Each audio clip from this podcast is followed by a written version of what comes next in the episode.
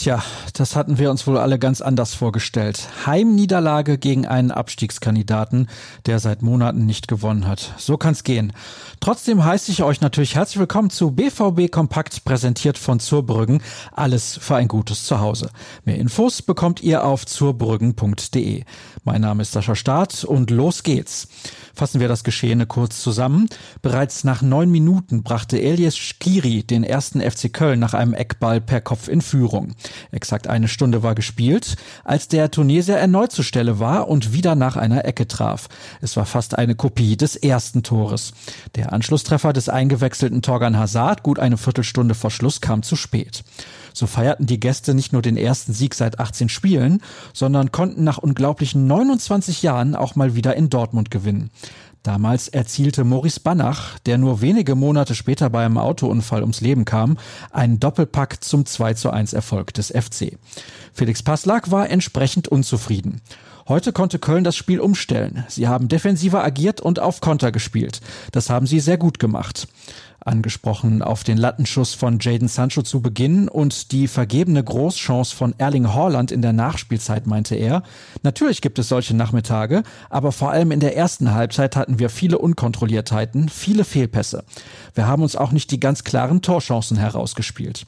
Torgon Hazard ging ebenfalls mit einem schlechten Gefühl aus der Partie und haderte mit den Gegentreffern.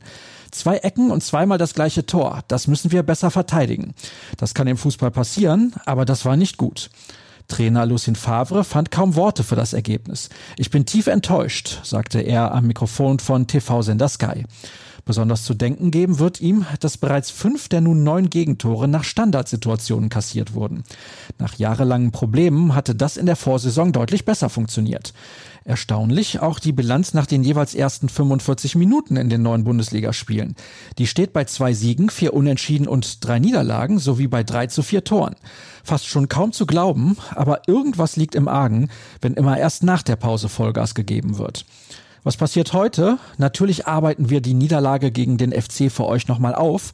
So schreibt Tobias Jören in seinem Kommentar zum Beispiel von einem unerwarteten Rückschlag, der daher besonders schmerzhaft ist. Er findet, dass es der letzte Ausrutscher bleiben muss. Woran lag es im Endeffekt also, dass die Borussia schon zum dritten Mal nach neun Spieltagen als Verlierer vom Platz gegangen ist? Die Kollegen in der Redaktion versuchen sich an einer Einordnung. Und die Amateure versuchen, das schwarz-gelbe Wochenende aus sportlicher Sicht noch irgendwie zu retten. Um 14 Uhr beginnt die Partie beim SV Bergisch Gladbach 09. Die Gastgeber liegen auf dem 19. von 21 Plätzen und somit geht die zweite als klarer Favorit ins Spiel. Mal sehen, wie die Truppe von Enrico Maaßen die erste Saisonpleite verarbeitet, die man ja erst am Mittwoch kassiert hat. Und das war's. Wir sind durch. Sofern euch die Lust auf Fußball nicht vergangen ist, dann schaut doch vorbei auf ruhrnachrichten.de. Bei Twitter lautet unser Handle rnbvb und meiner Start.